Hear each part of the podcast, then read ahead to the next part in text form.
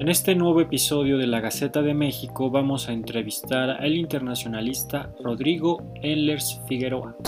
Bienvenidos a un nuevo episodio de la Gaceta de México. Como cada semana me da muchísimo gusto estar otra vez con ustedes. Y en esta ocasión me acompaña un gran amigo de este espacio, un, gran colega, un conocido ya de, este espacio desde hace mucho, mucho tiempo. Y como siempre lo digo y me da mucho gusto decirlo, fue el primer podcast que grabamos de la Gaceta de México al internacionalista Rodrigo Enlers Figueroa. Rodrigo, ¿cómo estás? Bien, Julio, muy buenas noches. Muchas gracias por el espacio. Rodrigo, yo te invitaba a esta ocasión para platicar de un tema que es muy complejo, eh, que definitivamente es un parteaguas, yo creo que de las primeras décadas y lo será de las primeras décadas para México, que es el caso de Ayotzinapa. Ya van nueve años que 43 normalistas desaparecieron, bueno, podríamos decir que 42 normalistas y un militar, pero ahorita llegamos a eso, pues desaparecieron durante el gobierno de Peña allá en Ayotzinapa. Sin duda ha pasado ya bastante tiempo, muchas investigaciones, muchas personas en prisión, y han sucedido bastantes cosas en el proceso. Y una de esas cosas fue que pues ganó el presidente López Obrador y el presidente López Obrador utilizó en buena medida esta plataforma, por así decirlo, del problema que tuvo el gobierno de Enrique Peña Nieto con todo el tema de los normalistas. Y lo utilizó como una herramienta política y hay que decirlo, yo lo sostengo, lo he dicho en diferentes espacios, el presidente López Obrador lucró bastante con estas ideas de lo que había sucedido con los 43 de Ayotzinapa. Últimamente han salido muchas notas, últimamente ha salido un nuevo informe, ya se saben muchas cosas nuevas y otras no tanto. Rodrigo, te pregunto para empezar esto, ¿qué opinas? ¿Cómo, cómo afrontó el gobierno de López Obrador este tema? Porque sin duda hubo muchas promesas en campaña, hubo mucha presión, el candidato López Obrador lo utilizó bastante y pues yo diría que los resultados no van muy bien realmente. Ya vemos que los padres ahorita están literalmente rompiendo con el gobierno de López Obrador. Claro, mira, mira Julio, creo que para poder responder esas preguntas que realmente hoy no tienen ninguna respuesta, en el sentido de qué es lo que esperan los, los padres, obviamente esperan un, al menos no el cuerpo de sus hijos, porque obviamente ya pasaron tantos años que obviamente las indagatorias y las investigaciones, las comisiones de la verdad, el grupo de expertos, pues eh, concluyen que obviamente los 43 eh, pues completamente fueron desaparecidos por, por X o Y grupo llámese ejército, llámese seguridad pública, llámese crimen organizado. El motivo realmente sigue siendo muy incierto. Eh, el, el, encargado para esta Comisión de la Verdad y subsecretario de Derechos Humanos en la CEGO, Alejandro Encinas, que por cierto también viene de un movimiento eh, pues importante de protesta social que emanó del, de 1968 eh, creo que es la persona más adecuada para llevar a cabo estas indagatorias y este proceso de, surgimiento de la verdad y de esclarecimiento de la verdad.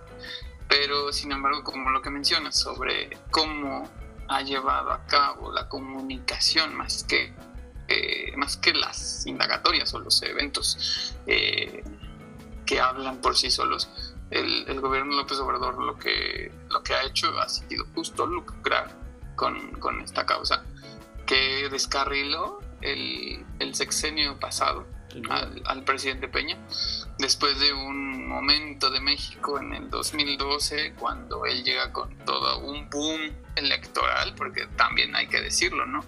El presidente Peña ganó la elección por encima de los estándares que se tenían en, en, en, esa, en, en esos momentos que veníamos de la elección del 2006 con una en crispación y una polaridad muy grande.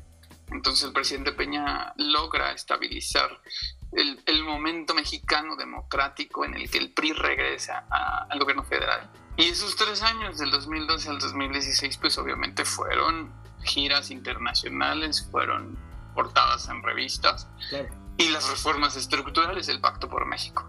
Creo que si no leemos bien cómo, cómo se tenía ese proceso en esos primeros tres años del sexenio, llega Yotzinapa, que pues obviamente fue un rayo en la noche para el gobierno de, Peña.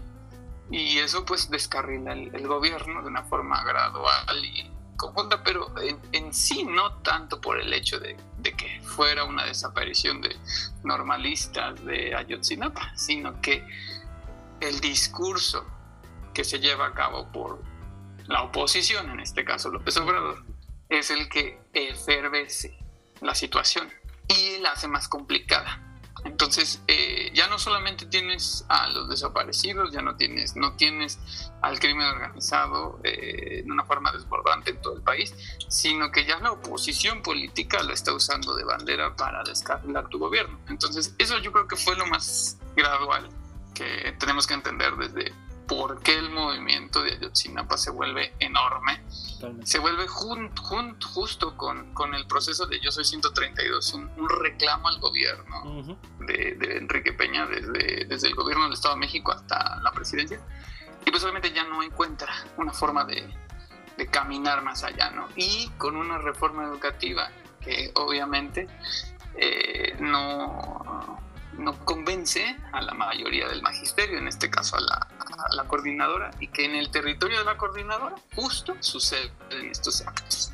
Entonces, esto es un completo ajedrez minado para, para el sexenio pasado y para quien lo encabeza. Sí, totalmente. A ver, pero Rodrigo, algo que es bien interesante, porque creo que hay que profundizar también un poco, ¿cómo lo trató ya el gobierno de López Obrador, o el gobierno de López Obrador siendo López Obrador presidente? Porque totalmente de acuerdo contigo, el presidente López Obrador como candidato, sí, no hubo mucha presión. Cuando sucedió lo de Chinapa, López Obrador fue el primero en acercarse a los padres y a exigir respuestas al gobierno que encabezaba en ese momento Enrique Peña Nieto.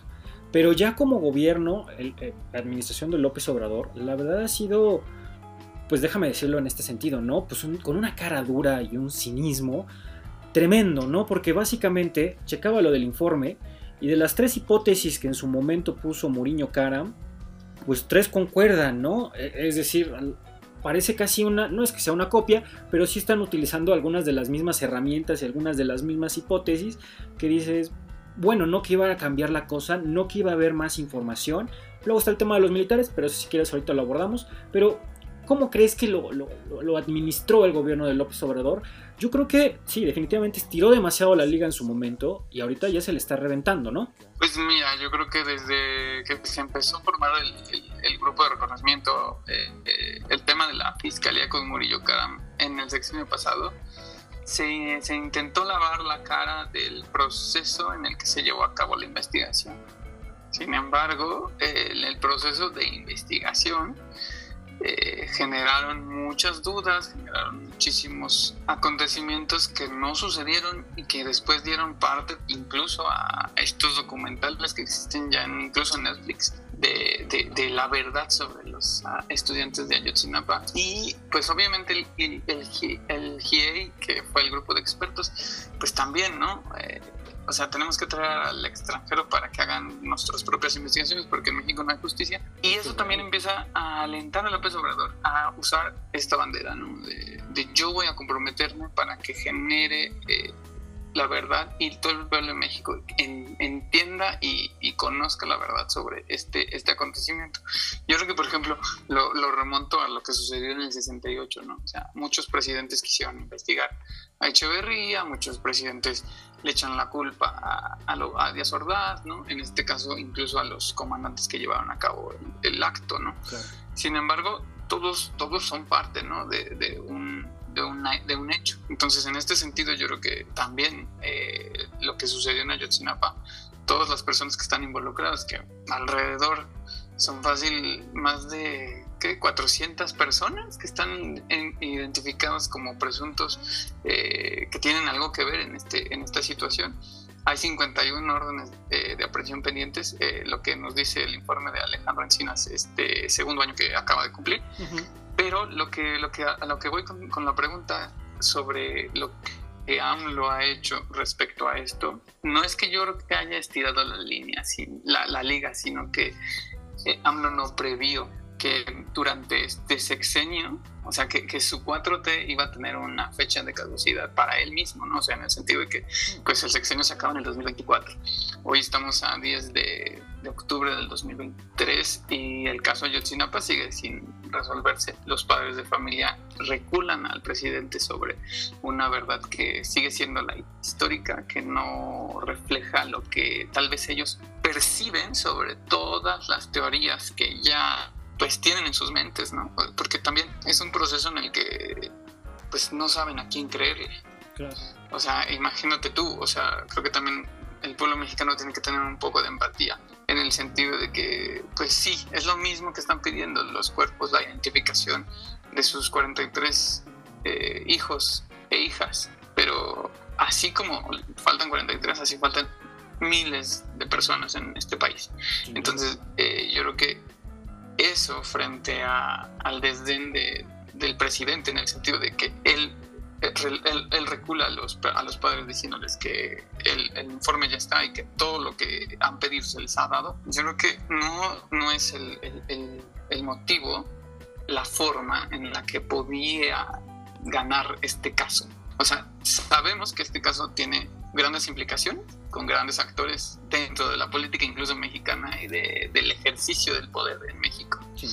Pero si existe toda esta parafernalia que el presidente conoció al momento de llegar a Palacio Nacional, entonces, ¿por qué engañar más a personas? Eh, engañar a los padres que están pidiendo justamente esa justicia. Entonces, creo que sí ha sido mal abordado por parte de, todos sus correligionarios y del mismo presidente. No ha leído bien el proceso de empatía con los padres, con el pueblo de México que está sufriendo. Pero creo que también hay un proceso electoral, político, que ya lo cegó y eso también hace muy complicada la forma en la que el presidente pueda ver otros casos, pueda ver este mismo caso como una bandera que ha, que ha enarbolado y que se pueda resolver. Acabas de mencionar una palabra que me, resultó muy interesante y que creo que vale la pena igual explorar un poco más. Es la empatía. ¿Realmente se puede negociar con empatía con, con los padres de familia de los 43 de Ayotzinapa? Yo lo veo como algo realmente complicado, todo, todo un reto, porque evidentemente los padres requieren respuesta, el gobierno quiere dar una respuesta, vienen tiempos electorales como bien lo mencionas, hay mucha presión por dar la respuesta y la respuesta que sea y hasta eso, mira, o sea, cuando estaba checando lo del informe, tres hipótesis concuerdan con las de Mourinho, camiones llevaban drogas o armas y pertenecían probablemente a un cártel y pues el cártel reacciona. Eh, el presidente estaba involucrado en algún, el presidente municipal, el de Iguala, estaba involucrado en algo, eh, parece que los chicos iban a hacer alguna manifestación y en represalia sucede lo que sucede. Y la tercera, los alumnos son confundidos por otro cártel que en ese momento estaba por la zona y el cártel rival los ataca. Básicamente esas tres hipótesis las han conservado y ahora, algunos años después, nueve años para ser precisos, negociar con empatía con las mismas hipótesis, bajo las mismas técnicas prácticamente, no sé si sea, y creo que has dado en el clavo, la, forma más empática para abordarlo, ¿no te parece? Creo que esa palabra sí es bien interesante, sobre todo cuando quieres negociar con una parte, y lo digo en el mejor sentido de la palabra negociar, con una parte que la verdad está tremendamente dolida, eh, no saben qué sucedió exactamente con sus hijos, los padres, tienen muchas hipótesis también, incluso yo creo que también hay mucha gente que está utilizando este movimiento pues, con su propia agenda política, ¿no? Claro, no, bueno, eh, lo utilizan desde, desde el momento que, que Andrés Manuel López Obrador, desde la oposición, reculaba al presidente Peña renunciar justamente por, por, por la incapacidad de, respuesta.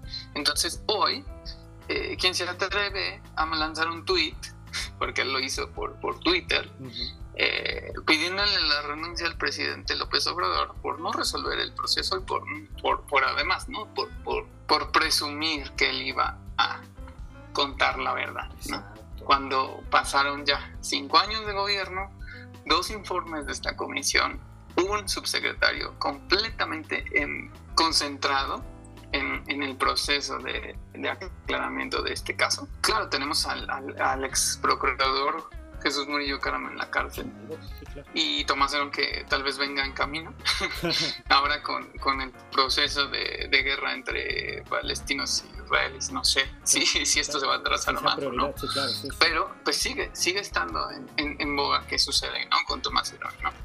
y las declaraciones del presidente López Obrador son un poco controversiales en el sentido de, de defender al ejército como lo que sucedió en 1968 eso también dice mucho, ¿no? Este sexenio se ha tornado a, vanagloriar al ejército en el sentido de que ha resuelto problemas civiles. El, el más grave, ¿no? La inseguridad en México. Hoy el aeropuerto de la Ciudad de México está controlado por la Marina. Todos los aeropuertos de la ciudad, bueno, más bien, las aduanas de todo el territorio ya están controladas por la Marina porque ya el SAT ya no tiene control pleno. ¿Y eso qué nos dice? No, no es que México se esté militarizando en un sentido, sino que las instituciones civiles ya han dejado de funcionar de una manera completa.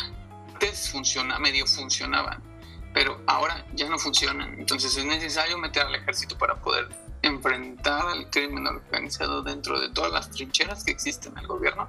Esa es una pregunta que nos tocaría responder en unos, en unos meses, en unos años que, que termine este sexenio, pero, pero bien es cierto, ¿no? Eh, existen ya, o sea, ya, ya el, el, informe que muestra Encinas, pues 32 cuerpos que se encontraron, tres identificaciones, 51 órdenes pendientes, está la teoría de, de, de, de Guerreros Unidos, pero justo sigue siendo lo mismo que presentó el, el, el que presentó eh, Murillo Karam, que tal vez hay variaciones en, en, en, sentidos a la hipótesis, pero no hay una solución.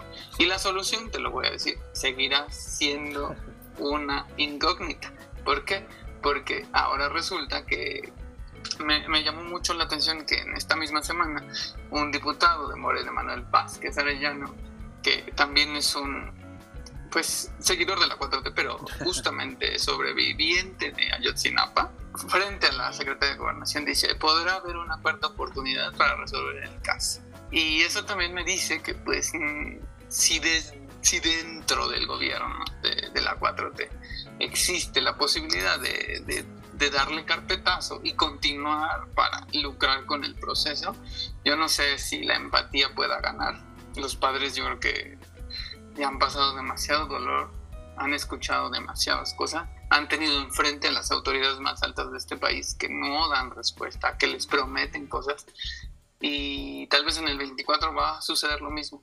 Entonces la verdad es algo muy penoso, muy triste ver a nuestro país que la única forma en la que puede generar justicia en este pues en esta parte de, estos procesos pues solamente sea llevarlas a Estados Unidos y que en Estados Unidos impartan justicia. Ya lo vemos, ¿no? Con el caso de el hijo del Chapo, el de la luz del mundo, ¿no? Que, claro, claro. estos casos sí se resuelven en Estados Unidos, ¿no?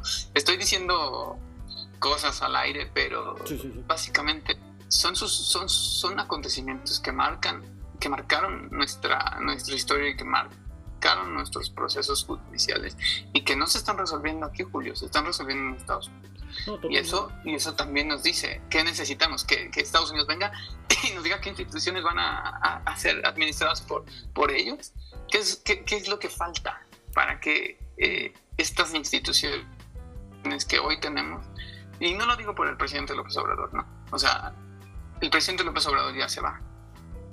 Los próximos, las, las próximas, la, la, la presidenta o que tengamos o presidente que tengamos en el 24 va a tener otra oportunidad para resolver el caso. Pero ¿por qué esperar hasta 2024?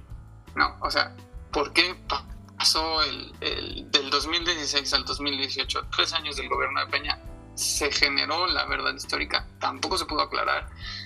En 2018 se generó esta promesa de rescatar el caso Yotzinapa y fue uno de los principales actos de gobierno al inicio seguimos después de cinco años esperando que se resuelva los padres siguen la respuesta y no, no ha sucedido, ¿no? Y tampoco va a suceder porque justamente este tema de Manuel Vázquez Arayano que dice que en el 2024 tal vez podría haber una cuarta oportunidad para resolver el caso. Bueno. Esto me, me, dejó muy, muy, muy, muy marcado porque dije, wow, alguien que sobrevivió a estos hechos, que diga eso, uff. Sí, claro. Es... No sé no sé qué pensar. Algo que también es muy interesante al respecto y que, y que sin duda es tema a debatir es el rol del ejército. Ya lo mencionabas un poco, pero ¿a qué se debe también que el presidente López Obrador en campaña fue muy enfático sobre el rol del ejército? Vamos a acotar este rol al caso de Ayotzinapa. Se le han pedido muchos informes al ejército y han sido bastante necios, voy a poner esa expresión, bastante opaco. Ya sabemos que el ejército en muchas cosas en México se cuece aparte.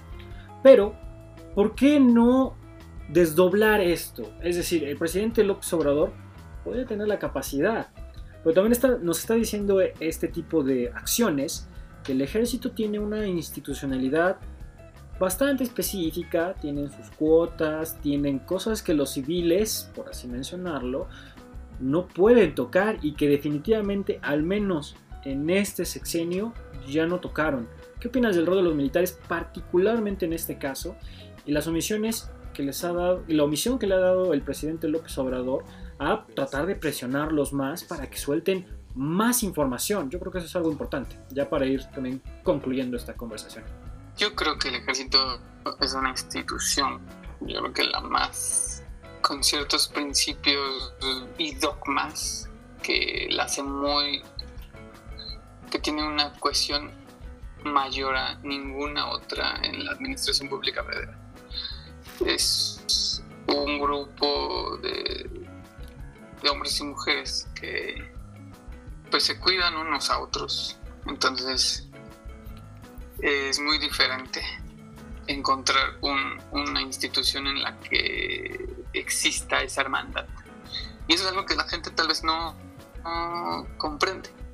Porque cuando uno, eh, cuando uno ingresa al ejército, cuando uno entra a este sistema, pues existe la lealtad a la patria, en primer lugar, ¿no? Y en segundo, existe esta hermandad que, que genera grupos oligárquicos de élite, en los que obviamente uno cuida al otro. Es muy difícil, muy difícil que una autoridad civil, en este caso incluso el presidente de la República, pueda exigirle a un grupo de personas que durante toda su carrera ha protegido a otros y que, y que debe lealtad a otros. Entonces, yo creo que esa es la manera más fácil de leer que esta institución pues es una de las instituciones más fuertes, con una fuerza de cohesión extrema y que no, no tan fácil van a dejar que una administración civil entre a indagar sus principales vulnerabilidades en este sentido, ¿no? Porque el presidente lo decía en su mañanera. O sea, sí existen eh, ingresos de esas de, de, de, algunos elementos en ciertas tareas por decisiones civiles.